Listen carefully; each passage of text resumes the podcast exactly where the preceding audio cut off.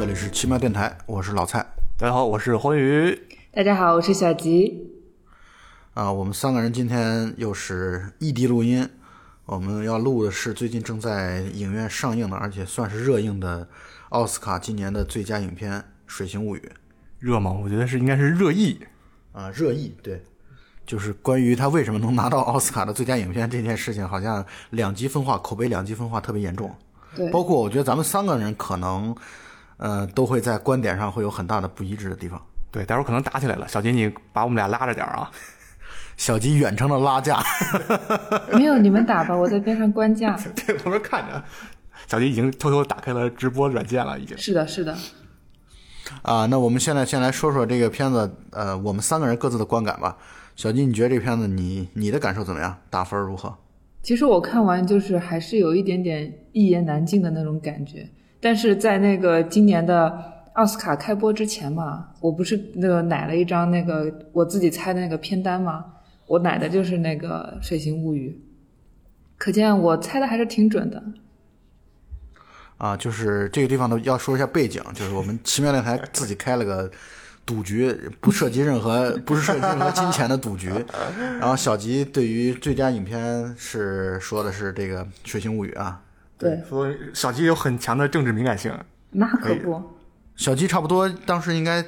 就是十二三个奖项吧，小鸡估计错了好像两个吧，只有两个。猜错对错了两个，错了一个。最佳导演猜错了吧？最佳导演和一个最佳剧本猜错了。你那时候猜的谁？那个谁？那个？就最佳剧本猜的是三块广告牌啊啊！然后我没有想到这个三个三个广告牌这个剧本奖，我觉得真是挺纳闷的，竟然给了《水形物语》。没有那个最佳剧本，后来给的是《逃出绝命镇》啊，对，就是 Get Out，对对对啊，对。我我是觉得，如果就单论剧本的话，三块广告牌应该是要强于那个《逃出绝命镇》的。我们今天录的是《水形物语》，我们拉回过来。可见这个《水形物语》是多么有争议啊！主要 你们俩都在避讳这谈那《水形物语》，其实也没有避讳去谈，但是我觉得其实。因为我看的时候，可能因为我在写论文，所以导致我的那个工科思维比较严重，就是比较难以接受这样子。好了，别了，少废话，赶紧现在先打分，赶紧。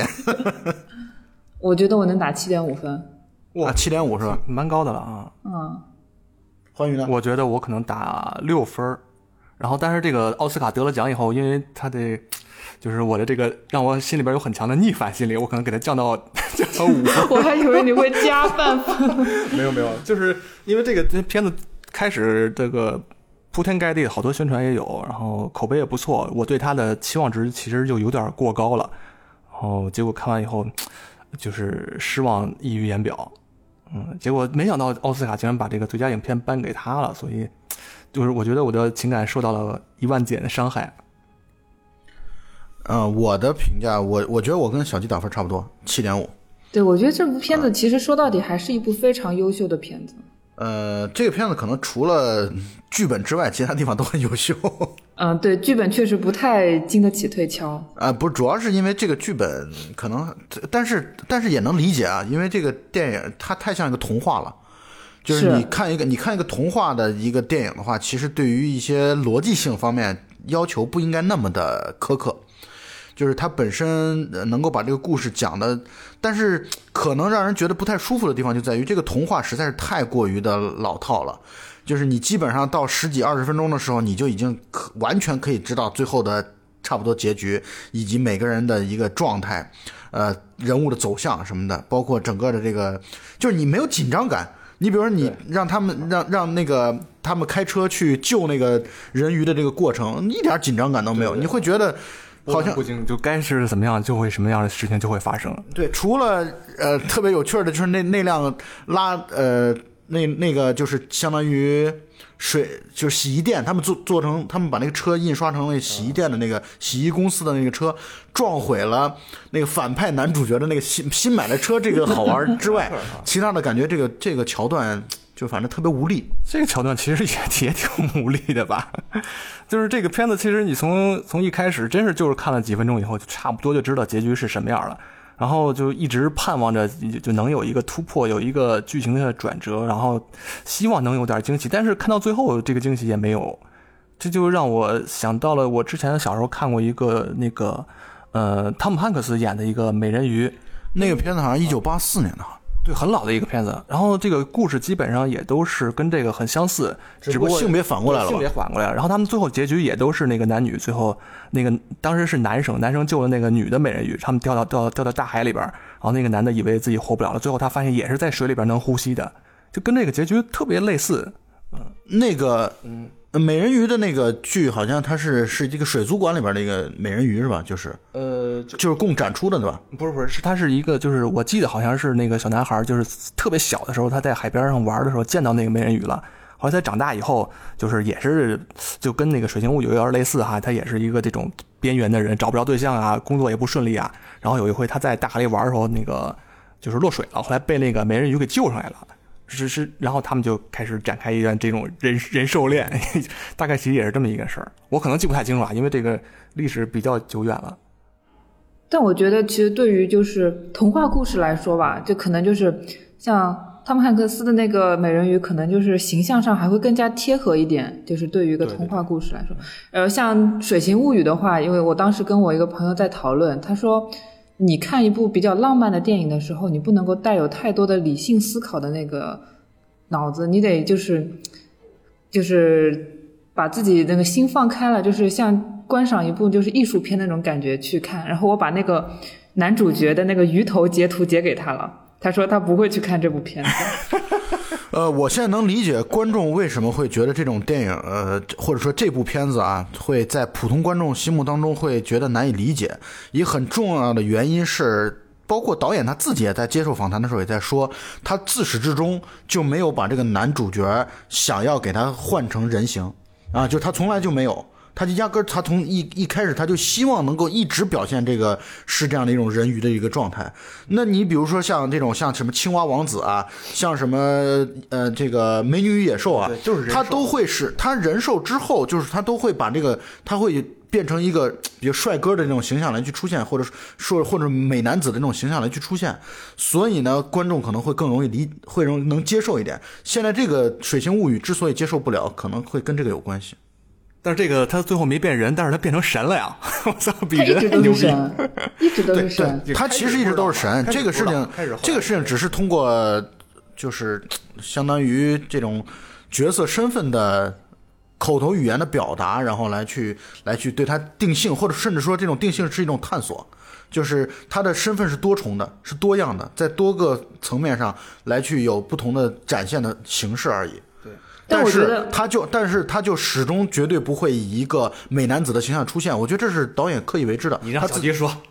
但我觉得就非常，但我觉得非常不能理解的一件事情是，导演特意给这个人鱼安排了一个技能，就是能够治秃头。哎，不知道是不是跟我们现在的那种秃头恐慌有关啊？你想多了，你总他总得有点技能吧？他可以就是抚平人身上的伤口啊，这是一个非常了不起的技能。但是就是这个地方也是很很多观众在提出来的点，就是呃，他有这么强大的能力，他是如何会被那么一个反派就直接从应该是亚马逊吧，从亚马逊河，然后直接呃遥远的带到美国过来的？感觉这个就是说白了，就是正反双方的实力悬殊太严重了。不，他可能是防御系的，可能是防御系，不是进对对对攻系的。而且他太善良，他不可能没猜到人会对他有伤害，然后就比如说呃，跟我们走吧，我们给你好吃的，他就没准他就走了，就这么一个人。就是一路给他猫吃是吧？那《水形物语》的女主角呢，她是一个哑巴，她的朋友呢是一个黑人的清洁工，就跟她一起在一个呃国家顶级的一个科研机构里面做清洁工的一个黑人朋友。然后他有另外一个朋友呢，是一位画家，画家是一个同性恋，所以其实我们这部电影里面的所有的人其实都比较孤独，都是属于边缘人群。然后女主角有一天呢，在那个科研机构里面发现啊，我们的那个科学家或者说是呃政府的首脑，他们搞过来了一只奇怪的怪兽。然后呢，他不由自主的和这个怪兽产生了一些情感上的共鸣。当他，听说呃那些科学家研究不出来什么结果，需要把这只怪兽给活体解剖的时候，他就希望能够把它给救走。但是没有想到呢，他们这个女性清洁工和他的那个画家朋友和他的那个黑人朋友，那么轻松的就突破了重重防线，把这只呃美国和苏联都争相要研究的怪兽给偷回了家里，然后他们相爱并且还做爱了。最后，那个女主角希望通过，呃，在一个下雨天，就是河道的水漫上来的时候，把这只怪兽给放生了。然后，呃，反派男就是那个研究不出那个这只怪兽身上有什么特别之处的一个，就是应该是军官吧？呃，他是安保的负责人。安保的负责人，好，这个安保的负责人呢，就过来想要把他们都给枪杀掉。但是呢，没有想到这只怪兽呢，它是亚马逊当地的一个神，它具有超强的修复能力。它不仅能够把自己和那个女主角身上的枪伤给修复了，还把那个反派男给干掉了。最后，那个我们的水怪男主角和女主角落入水中，双宿双宿双栖。对，女主角那个脖子上曾经有三道那个疤痕，没有想到在水里面居然变成了鱼的鳃，于是女主角可以在水中自由的呼吸。两个人，所以女主就是压根就不是人，是吧？才知道。哎，说不定呢，说不定她小时候那个脖子上的伤就是被那个怪兽给干出来的。对，那个女主好像说也是小时候是一孤儿，也是捡来的，我记得是。嗯。对，所以这个事情就属于她的身份其实不明嘛，啊，你也可以理解为。呃，可能是这种是跨种族，它本身也是跨种族的啊。哎，你刚才说这个剧情的时候，突然想到一个 bug，它亚马逊亚马逊河是淡水河还是咸水河？你说的好有道理啊，对吧？那那个 水草是从哪来的？那个奇怪的水草怕盐呀，啊，对吧？然后就是最后给放到大海里了，我靠，这这就跟那个。就是中国好多放生的那种放，把那个陆龟放到水里边，不是一样的吗？但我看这部电影的时候，我最大的，我觉得最大的 bug 不是在那个淡水和咸水的问题，而是你自己突然就是捡了一只不知道是什么物种的宠物回家，你会随便给它喂东西吃吗？女主角随随便便就把鸡蛋喂给它吃了，万一它跟狗吃巧克力一样，就是可能会是它的那个致命的一个食物的话，会怎么样呢？啊，这个问题我觉得不至于，就是它其实。这种方式就相当于它是一种示好，它从一开始我的理解是，因为正像刚才小吉谈到的，这所有的这些呃里边出现的人物啊，都是其实是孤独的，啊，都是呃有的人是自觉孤独，有的人是不自知的孤独，但其实都是这种被比较边缘化的一些人物。所以呢，我觉得他刚才你说的有一个词说的特别好，就他其实一开始他是产生了一种共鸣，啊，就是他其实是和这个。我们叫水怪也好，或者叫叫这个这个怪兽也好，啊，这个呃男性人鱼也好，都可以啊。但总之就是他们俩是产生了一种共鸣，或者尤其是女主角内心产生了一种共鸣。所以呢，他其实这种这给鸡蛋的这个到底合不合理、合不合适，我觉得这并不重要。它其实就是一种就是一种示好。这种示好呢，就是觉得一种包容、一种容纳的这种心态。从一开始，它其实并不是一种。所谓的爱情没有那么快，但是我是觉得是一种容纳的心心理吧，这是我的观点。呃，我是觉得这俩人的感情进展的有点太突然了，太快了，太突然了。就是你开始看到一个，就是你开始看那个水怪，他的那个感觉就像一个小狗狗一样哈，那眼睛萌萌哒。然后后来就是他妈的怎么就能爱上这种人了？而且你说他们中间这种感情算爱情吗？还有一件事情就是，其实最初女主接触到这个怪兽的时候，这怪兽是表现出来了攻击性的，他把那个安保组长的那个手指给弄下来了。对，对，你会随便的向一个具有攻击性的不明物种示好吗？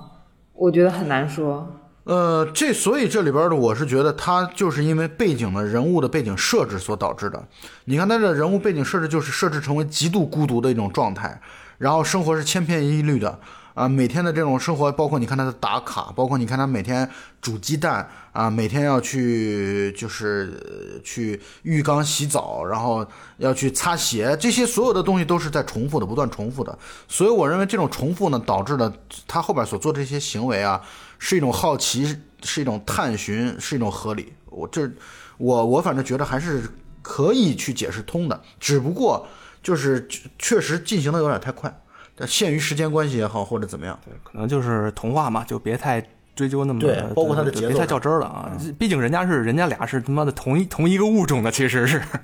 对从最最后看，这俩人都是鱼，其实，所以就是也大概其实也能解释得通，大家都能理解是怎么回事儿。我觉得这个片子挺大一个问题，就是他的这个人物的设置挺平面的，也没有什么人物弧光，就是各个角色过来以后，就好像就是，比如说，哎，我们这个角色这个电视里边还缺一个缺个残疾人，哎，来个残疾人吧；缺个黑人，来个黑人，哎，再缺个同性恋，来个同性恋吧点政。治正确。对，有点感觉这种这种感觉，就是然后整个故事下来以后也没有人物也没有变化，就是，呃，就是就就大家走一个过场，在这个简单的事情中，然后扮演完自己的角色，然后就完了。因为这个片子它不是一个剧情片，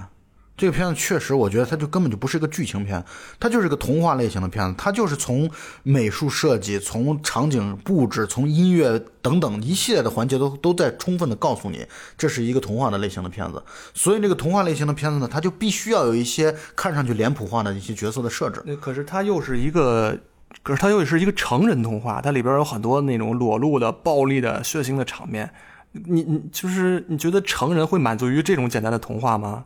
会的，好吧，所以我想没有给他知道你们打高分，就是你们看那个国内的剪辑版，是不是真的穿上了黑色的裙子？我看的是我看的是这个呃，就是电脑版。啊，我也在电脑看的，我特别好奇，就是他那个裙子是什么嗯，是不是有一点点想 它的看？材质是什么？还有那个自慰那段有没有保留？我也不知道。对啊，还有那个呃，反派的妻子还露胸了呢，对吧？对对对啊，对，可能也解开也也有小裙裙吧。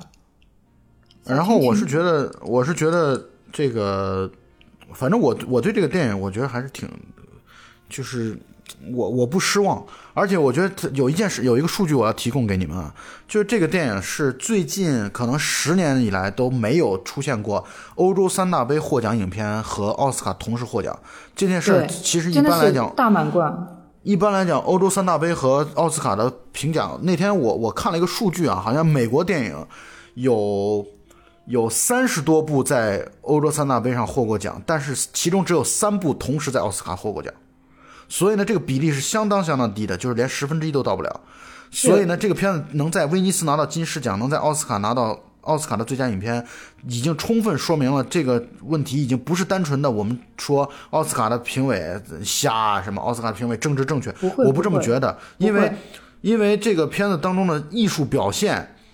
整个的这样的一些环节，我觉得它它可能非常浪是漫，它对，所以所以我这一点上，我觉得我们跟欢愉的观点是不一样的。欢愉不觉得这片子浪漫，但这片子其实非常非常浪漫，尤其拍的特别浪漫。哎我没有说这个片子不浪漫啊。昨天在我们的聊天记录当中，我要不要给听众朋友拿截图 来？来来来，你看你看看，看就是这个，我给你翻出来，我打印出来了，我挂我们家墙上了。这片子我是觉得，因为一个故事，呃，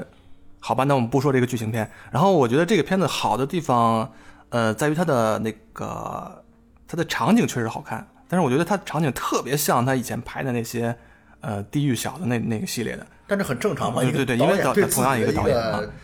呃，他音乐我是很很肯定的，音乐是那个德拉普斯，这次也得了那个奥斯卡最佳的配乐。啊、音乐确实有这种，呃，给这个电影提升很大。然后我我在看这个片子的时候，我觉得特别像，我觉得他那个配乐特别像他以前拍的那个，呃，《潘神迷宫》的配乐。然后后来我查了一下，《潘神迷宫》不是这个配乐不是德拉普斯，是一个呃西班牙人，但是也很像，就是这个一个好的音乐，它对这个画面，然后它能让一个很冰冷的画面，然后加入很多这种凄美的、温暖的这种伤感的情绪在里边，这个特别好。嗯，德拉普斯这个他还以前还给那个《色戒》配过乐。啊，包括布达佩斯大饭店。对对对，他那个韦斯安德森的那个之前的那个了不起的狐狸爸爸，还有今年要上映的全知道也是找的德拉普斯。哇，你们好厉害啊，连配乐都能够知道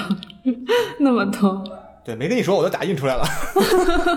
对，其实刚才这段欢愉都在照着稿子读。对，我操，所以你看我的语速特别快，我就怕我读错了。好，呃，拉回到这个电影本身啊，其实这里边的有一些细节啊，呃，就就换句话来说，就是除了主线剧情之外的其其他很多细节，我觉得做的都挺好的。我给你们举个例子啊，你比如一开始最最初的时候，女主角是一身差不多深绿色的装扮。啊，她的这个服装上在深绿色的装扮，后来慢慢的随着和这个水怪也好，或者这个怪物的感情的逐渐的升温，她的身上服装的元素越来越多多了红色。嗯啊，包括红色的鞋，包括红色的好像丝丝巾还是丝带，对，就是它的这个红色的元素发卡什么的，这个元素会越来越多。它在通过这些方面的小小的细节，都在展现呃导演对于细节的极度的热衷。就是他们最后掉到大海里边，那个女主已经基本上全是红色了。对对红色的裙子，所以呢，它这是一种转变，就是红绿色系的这样的一个呃完全对立的转变，这是第一个啊。第二个就是我想说的，我想说的这个片子为什么我的观点啊，就是它为什么会获得奥斯卡或者说这么两大这个奖项的青睐。第一点呢，就是我觉得它片子拍得很浪漫，啊，就是在现在的这样的一个大的这种环境下。呃，现现实主义盛行的这种环境下拍的如此浪漫的一个电影，它本身是会有加分的，也许啊，这是第一点，我先说。第二点呢，就是它特别的迷影，这片子特别的迷影。嗯嗯嗯，这片子特别喜欢这种片子。对，这你这个片子就很像这个我我的我看的感受就是很像这个二零一二年获奖的那个艺术家，就是他对于这种这种纯粹特别向古典致敬的，对于这种电影艺术的百年或者百多年的这种电影艺术的这种回归和感觉，我觉得是持一种特别强烈的对，肯定的态度的。去年的鸟人其实也是一个，不是去年了，鸟人前年了，哦前鸟人不是前年了，鸟人已经至少有，我觉得有对，鸟人应该有四五年了吧？三是吗？对差不多我靠四五年了我中间这几年去哪儿穿越了？可能对，鸟人确实拍的就是感觉就是，感觉这四五年都没有奥斯卡上都没有什么特别厉害的片子能够超过鸟人。对嗯，都是，也就都是这种六七分给给给人这种感觉，没有特别好看的电影。所以我就我的观点就是，他其实对现实主义的片子拍的，或者说强调的太多了。就给你们举个例子啊，你看去年的《爱乐之城》其实就是一个迷影片儿，对，但是去年等于《爱乐之城》就败给了现实题材的这样的一个一个讲种种族的这种这种类型的电影。是什么片儿？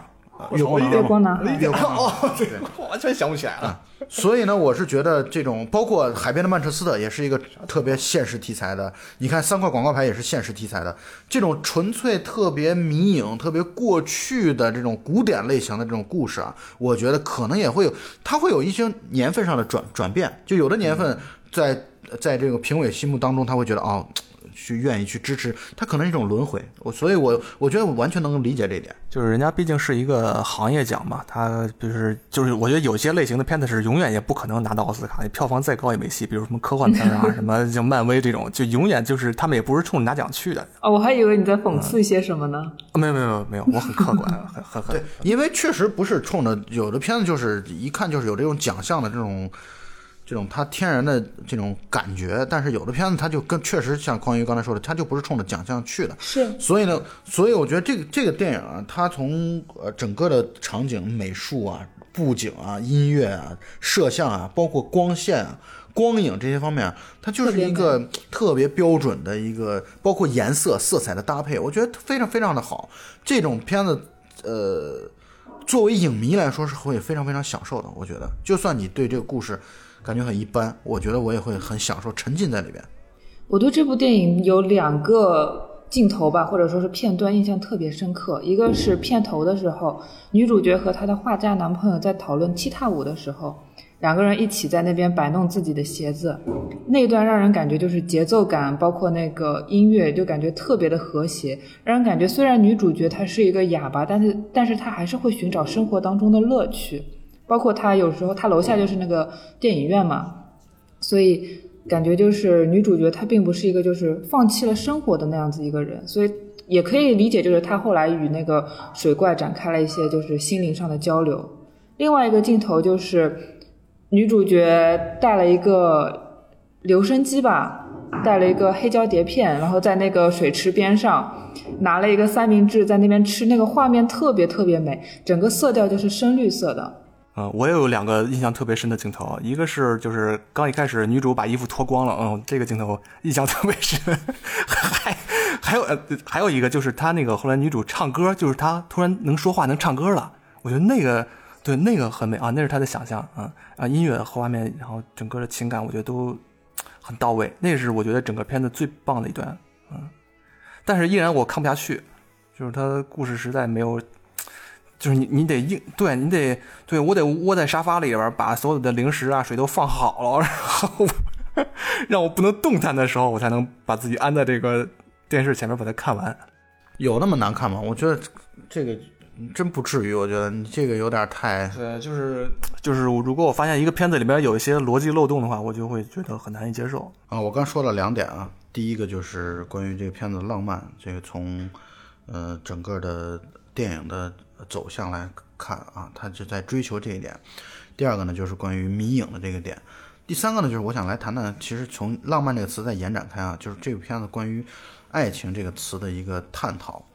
嗯，我的观点是，他到最后其实，嗯，人鱼之间就是爱情，而且我觉得导演是在在提倡这样的这些东西，或者说在赞许这样的东西，赞美这样的东西。为什么呢？你们可以观注意一下，或者说你们可以回想一下这个片子当中的几个人啊，几个这种其他的这种角色。你比如说一开始的这个这个这个他的那个画家画家朋友，嗯，他是个同性恋嘛，嗯，然后他同性恋，他其实也是呃，相当于追追求不到自己想要追求的这种美好的生活。他虽然有点挺喜欢那个那个蛋糕店小蛋糕店的啊，对，蛋糕店的小老板，但是他感觉就是总就是直接被人家就否了或者拒绝了，然后人家最后也跟他说以后再也不要来我的店了。然后你再看那个她的黑人朋友，她和她的老公其实是一种，她也一直在，虽然那个她的黑人老公可能最后只出现了一两分钟的时间，可是她的台词当中一直在讲他们的这种婚姻是多么的靠所谓的欺骗，或者说或者说或者说这种不完美忍受忍耐，然后维维系维持下去，然后再来看那个反派那个 Strickland，那个他和他的老婆之间其实就是一种完全有性无爱的这样的一种状态。所以呢，我觉得这个片子他想谈探讨的爱情，就是说，呃，你真的人和人之间就一定就那么的好吗？啊，不一定，未必啊，这是第一点。第二点呢，就是可能这种爱在长久的状态下就会就会，就是可能我们还是会最被推崇的是瞬时间的、短时间的这种大的情情感情欲的爆发，这是美的。但是这种东西它很难去维持长久。但是就是这种短暂的辉煌、短暂的温柔，本身就已经很棒了。我觉得可能就是这其实也是还是在讲这种爱情的本质吧。这是我我这么觉得。呃，我觉得其实他们最后可能都不仅仅是一种爱情，我觉得导演可能想表达的是一种就是超越所谓的情爱、性爱这种一个广义上的爱吧。你看他们最后所有的人都联合到一起，然后就是甚至那个苏联科学家也打破了这种国界的 这种这种政治壁垒，然后他们都紧紧密的拥抱在一起，团结在一起，然后达到了一种和谐啊，完成了一个治愈的电影。我觉得导演是想说这么一个大爱的问题，可是我还是感觉这个整个他讲述这个爱很牵强、很说教，这是我不喜欢的地方。我觉得这就有点像是两个比较孤独，或者说是极度孤独的两个人，他们在一起相互慰藉，就只有他们能够相互理解。很难说这是不是一种爱情吧，但有可能是处在爱情的范畴，这就要看这个爱情这个东西是怎么定义的。对，换句话来说，可能他也确实需要这样的一个角色，他需要这种角色让自己的情感得到一种宣泄，得到一种释放。他未必说你一定要给我某种按照我的想法的某种回应，你可能就是只要有那么一个人存在，存在那里，哪怕你只是安静的。然后包括女主角，其中有一段专门给她朋友在解释为什么会对这个人鱼产生那种奇怪的感情。她也在讲，那这个人鱼没有考虑到说你是有缺陷的，你是个哑巴，你你是不完美的，我超越这些东西的啊。所以这其实跟刚才欢愉所说的这点是不矛盾的，就它其实就是一种大爱，这种大爱是是把这种世俗的眼光的这些东西全部都抛开的、抛掉的东西。当然，可能欢愉不喜欢的地方就在于这个痕迹感太明显了。对，太有痕迹了。然后就是，其实我看到最后，我们感觉这玩意儿就是跟人没啥关系，人家 人家两个怪兽在水里边玩的很高兴，跟你人有啥区别？而且如果没有这个，呃，就是如果整个这些人就是他们平时按部就班的在按照自己的这种生活轨迹在生活的话，如果没有这个人鱼的出现，那么他们他们的生活会是什么样的呢？就是每天保持一致呗。对对对啊，就还是一个很冰冷的一个呃，就这么一个冷酷的环境下生活。然后这个人鱼出来搅了浑水找了汤浑水以后，把这个女主带走了。那其他的人生活，他们还是怎么样的呢？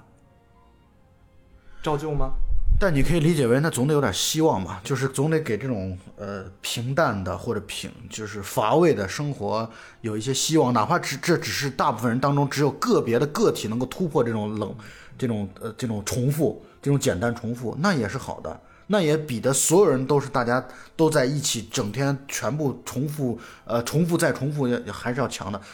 必须要有一些光亮，我觉得。是不是说反观我们自己的生活，其实我们的生活也是日复一日的在重复。所以你看，就是像这个克林特·伊斯特伍德拍的这个《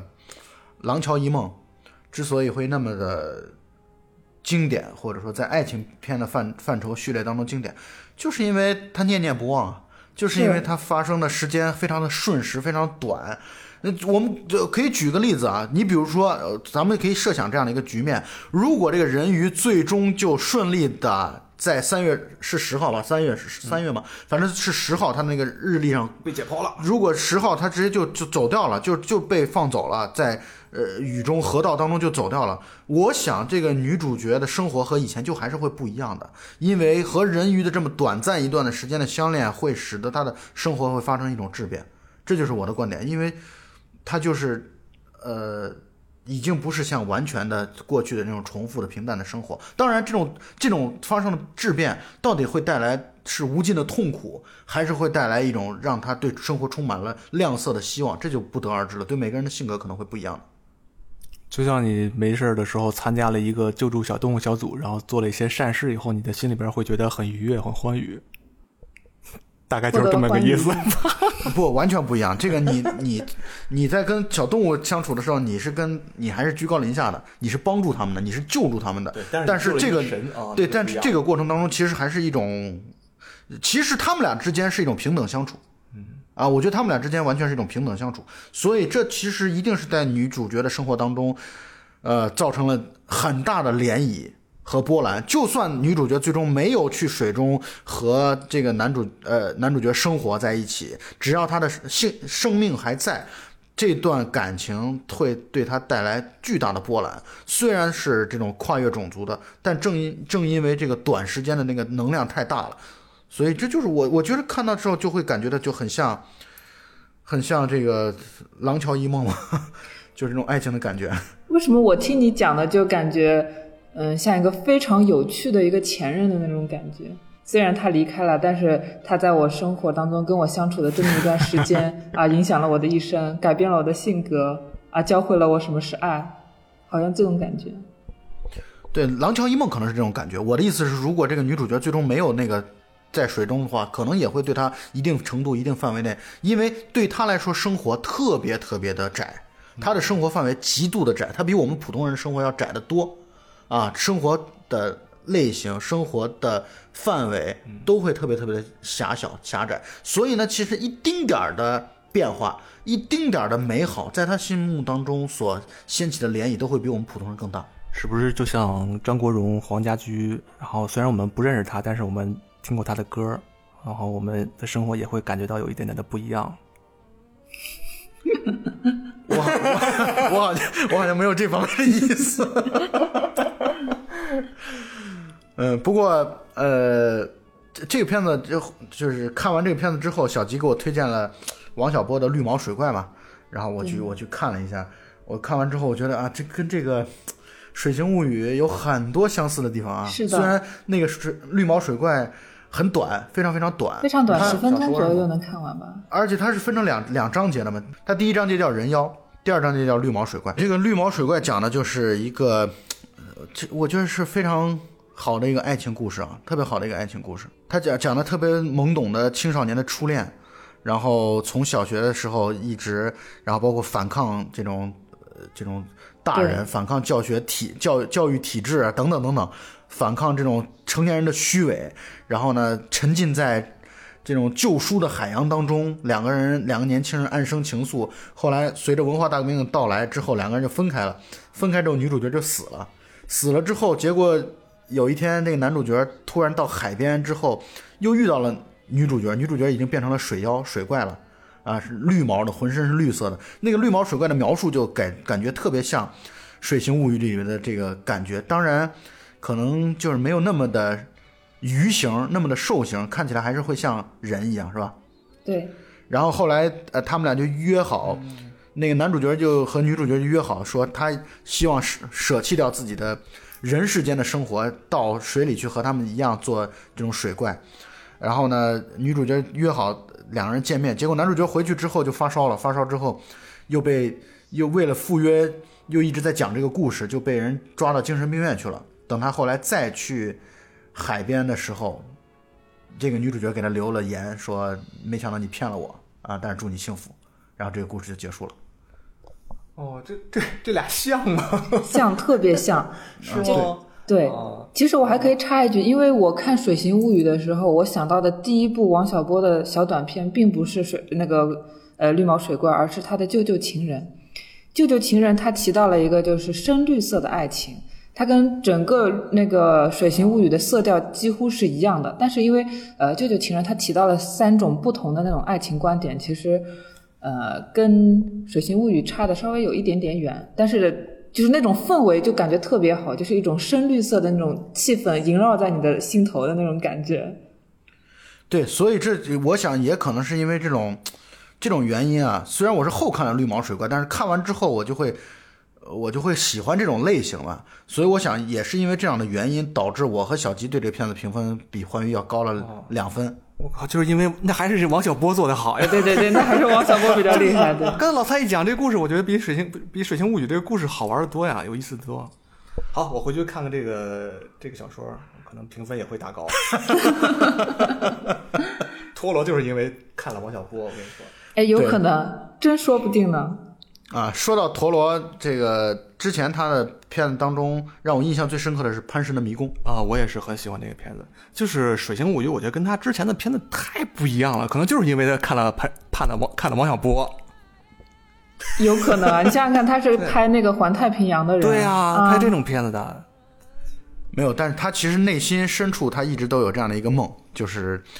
嗯，要讲出来一个人兽的这种故事，因为他小小时候看过一个电影，那个电影的名字我我不记得了。哦，叫什么什么什么潭黑啊？对对对，水怪是什么？对对对，就类似于那样的。潭水怪大概是这么一个名。你你差点说成黑水怪谈。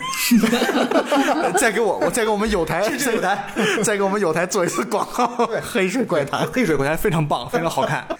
然 后那他当时就是一个，也是讲一个水妖的一个故事。对，就是他小时候看到，然后那个水妖后来死了，所以呢，他就他就很遗憾，他就很痛苦，小的时候都很难过，所以他就一直其实梦想着能有机会来拍一部这样的一个电影。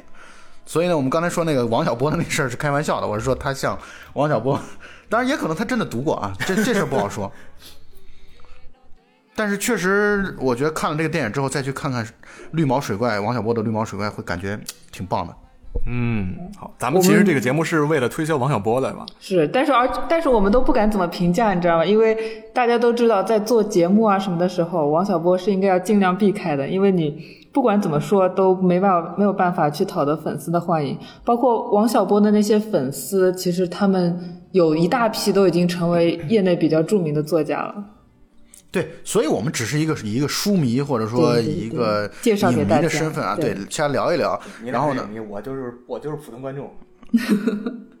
然后王小波的这这个小说，我觉得还是他一如既往的幽默，加上他特别善于比喻。他我看他很多的小说，就觉得他，当然我也没看过多少了，就是在看过他的小说当中，我觉得他的比喻用的特别的。他自己在写杂文的时候也在强调这一点，他特别喜欢用比喻的方式来去描述自己的这种呃内容和观点。哦，所以我还是一个王小波的节目嘛。你最喜欢的是不是黄金时代？我是我是最喜欢黄金时代，真的是我大概翻来覆去看了十几二十遍吧，至少至少。哦，厉害！老蔡是不是对那个呃绿毛水怪当中那个男主角对那个灯光的描写？就是他们描写了一段，就是夜路，你记得吗？啊，对，我记得，但是我对那个印象并不是特别深刻。我其实我其实印象深刻的是那种，就是真的是孩童时期的那种感觉。就是他孩童时期的时候，其实你的是模糊性别的。他对他那个所那个小女孩说：“我我我真希望你能变成男孩子。”就包括他自己内心，他也是这么想的。那个那个女孩也这么跟他说的，说你要是我，你要你要是能变成女孩子就好了。对，所以呢，就是那个时候的感情非常非常纯粹，它不是就是我们很难用所谓的爱情这个词来去直接来去武断的把它定义掉。就是它它其实它的有价值的地方，恰恰在于它很难去定义。对，就所以这也就是《水形物语》我觉得有价值的地方，你很难去定义这件事情，就或者说你你不应该用一个肤浅的词语、单一的词语去定义它。我想这可能也是它的价值所在吧。竟然把这话题拉回来了，我操，太屌了！对，其实老蔡没有说错，就是，嗯，两部两个就是王小波的小说和那个《水形物语》当中，其实他们之间的感情是不是真的是男女之间的爱情，是不是真的是有那种生物性的激情，都很难说。我觉得是，说不定是没有的。嗯，当然，因为《水形物语》当中两个人还是发生了性生活，那我们就假定他还是有生物性的激情吧。就是它是一种非常纯粹的一种感情，就是啊、为了比如说因为孤独抵抗那个外界，所以两个人在相互依存、相互慰藉。还有就是两个那种小学生，他们因为就是外界向他们施压，认为他们不像个小学生的样子，像个成人，像就太复杂了，所以就要去呃欺负他、欺负他们，或者说是排挤他们，或者是呃怎么样的。我觉得这就是一种一起，就是共同抵抗外界的一种情愫。是没错，嗯，所以呢，我觉得如果大家看完《水形物语》意犹未尽的话，我觉得值得把绿毛水怪找来。其实半个小时啊，像小鸡说的十几分钟呢，他读的太快，但半个小时足够读完了 啊，没问题。因为可能字数也非常短的一个短篇小说吧，可能我估计字数能够两三万字差不多。是王小波的一篇很早期的习作。然后李银河也是因为看了这篇《绿毛水怪》，所以才跟王小波应该说是见面，并且是发生了更多的感情。这个呃呃，就是你看这个绿毛水怪，你就会觉得王小波这个人真的是非常非常非常浪漫，有趣，非常啊，浪漫，极其对浪漫，对。啊，我们这 硬是把一个陀螺摇成聊 成了小波，拉成了小波，这个可以。那个血族你有没有看过？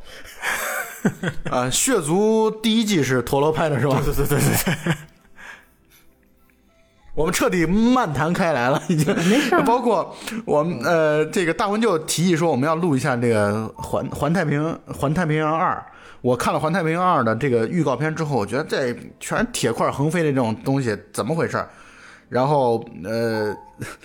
欢愉告诉我，环太平洋一是陀螺派的。二就不是，二是另有其人其实我觉得《环太平洋》比这个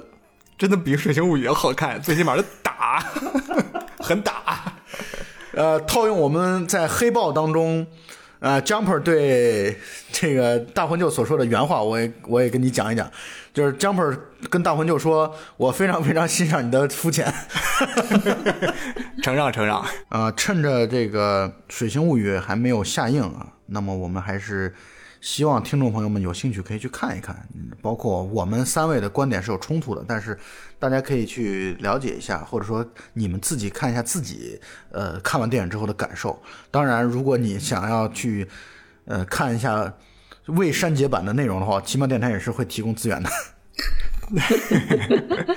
我倒是比较想看看他那个小裙子是怎么画上去的。啊，那你可以去电影院 搂一眼嘛。然后我们也会在，因为最近奥斯卡的评奖季刚刚结束嘛，有非常非常大量的好片子，呃，出涌现出来，或者说我们最近才陆陆续续的再去再去看这些电影啊，所以我们也会陆续的出一些相关的节目。呃，我们也不想去踩所谓的热点，我觉得就是一个电影值得聊，我们就会就会去分享。对对，就是一个电影，它到底有没有得奖，然后到底好不好看，我觉得最关键的还是看它有没有打动你吧。如果你喜欢这个电影，那它就是对你来说就是独一无二的。对，没错，没错。对，所以怎么讲，这个《水星物语》毕竟还不是我的菜，嗯，但是不妨碍你去喜欢它。是没错啊，这也是我觉得大家的一贯的态度啊。那么本期节目就到此结束，大家再见。拜拜，好，再见，拜拜。